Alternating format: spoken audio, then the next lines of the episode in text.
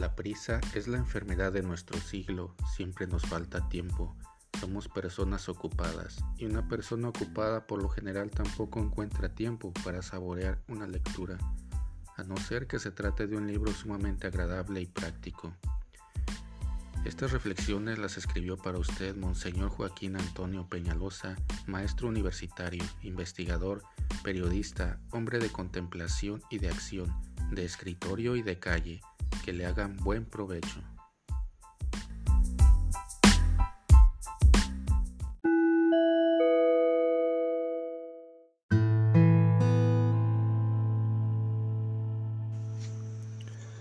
Todos nos creemos necesarios para manejar la nave donde bogamos, como si no hubiera quien pudiera sustituirnos en el timón. El día que entierran al esposo, la pobre viuda solloza a los cuatro rumbos que siente por igual la muerte del marido y la falta que les va a hacer a los hijos. Cierto, pero ¿acaso los hijos podrán crecer y educarse como si viviera el papá?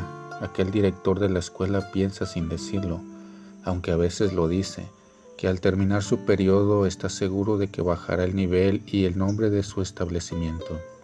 El encargado de un departamento comercial está convencido de que solo en sus manos todo se maneja a perfección. El editorialista de un periódico piensa que sin su firma el periódico disminuirá su circulación y así los mil y un casos. Nos creemos indispensables en nuestras obras, queridos hermanos y hermanas pero las obras que valen tienen que perdurar por su propio valor intrínseco, más bien que por el impulso dado desde fuera del organizador. El buen organizador es aquel que asegura el éxito y la perdurabilidad de su obra para cuando él falte. Muchas obras prosperarían si supiéramos retirarnos a tiempo. Es inevitable el impacto de la gente joven que viene desplazando a los cansados, a los inadaptados, o renovarse o morir, que no hay remedio. La juventud sin el desencanto de los que tienen experiencia, sin la amargura de los fracasos que dejan un sedimento en el alma, sin el derrumbe de las fuerzas físicas, sin el criterio pobre de que solo vale lo antiguo, sin la filosofía machacona de que en mi tiempo sea así así, está más apta para constituirse en conductora de ideas, de obras, de hombres. Los viejos desprecian a los jóvenes por su inexperiencia, como los jóvenes achacan a los viejos su demasiada experiencia. Pero la juventud es el único defecto que se quita sin trabajo. Cada día que pasa irremediablemente se tiene que corregir. En cambio, eso que llaman experiencia no es a veces sino cautela inoperante, inercia temerosa, falsa prudencia, falta de audacia y recuerdo de los propios fracasos. Hay viejos que espiritualmente se conservan jóvenes y estos son en verdad los experimentados, aquellos que a pesar de los años mantienen la agilidad de la mente y el arrojo de la voluntad. Pero el quejumbroso, el amargado, el que a todo le pone peros, ese puede ser todo lo que se quiera menos su nombre en experiencia. La experiencia es la comprensión de lo antiguo y lo actual el equilibrio del juicio, la enseñanza del pasado junto con la previsión del futuro, la ciencia práctica de las cosas que varían indefinidamente, el criterio firme en los principios y flexible en las conclusiones. Lo demás no es experiencia, sino resentimiento con la vida, con los hombres.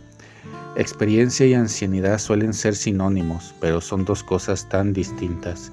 Claro está que al viejo hay que exigirle más experiencia que al joven, puesto que ha tenido más oportunidades para adquirir la ciencia de los hechos prácticos, mas no todos los viejos han aprovechado esas oportunidades, y cuantos con menos años adquieren aquel sentido práctico para saberse conducir en las diversas situaciones de la vida, siempre multiforme como el mar. Al joven con deseos de trabajar no le dejan porque le falta experiencia, y cuando la obtiene ya no puede trabajar si fuera porque faltara la mano de obra o porque no existiera más material humano perfectamente. Pero no sucede eso en la generalidad. Habría quien lo reemplazara, más por una secreta vanidad, él no quiere alejarse.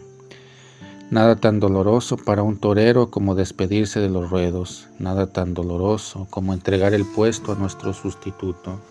Pero nada tan necesario en bien de las obras mismas que fundamos o amamos como abandonar el cargo, entregar el mando y saberse retirar, y más vale antes que después. La nave, sin la dirección de nuestra mano, acaso enfile a mejores playas.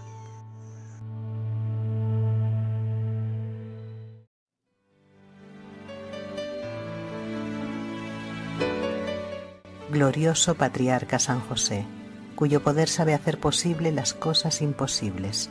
Ven en mi ayuda en estos momentos de angustia y dificultad. Toma bajo tu protección las situaciones tan serias y difíciles que te encomiendo, a fin de que tengan una feliz solución. Mi bien amado Padre, toda mi confianza está puesta en ti. Que no se diga que te he invocado en vano, y puesto que tú lo puedes todo ante Jesús y María, muéstrame que tu bondad es tan grande como tu poder. Amén.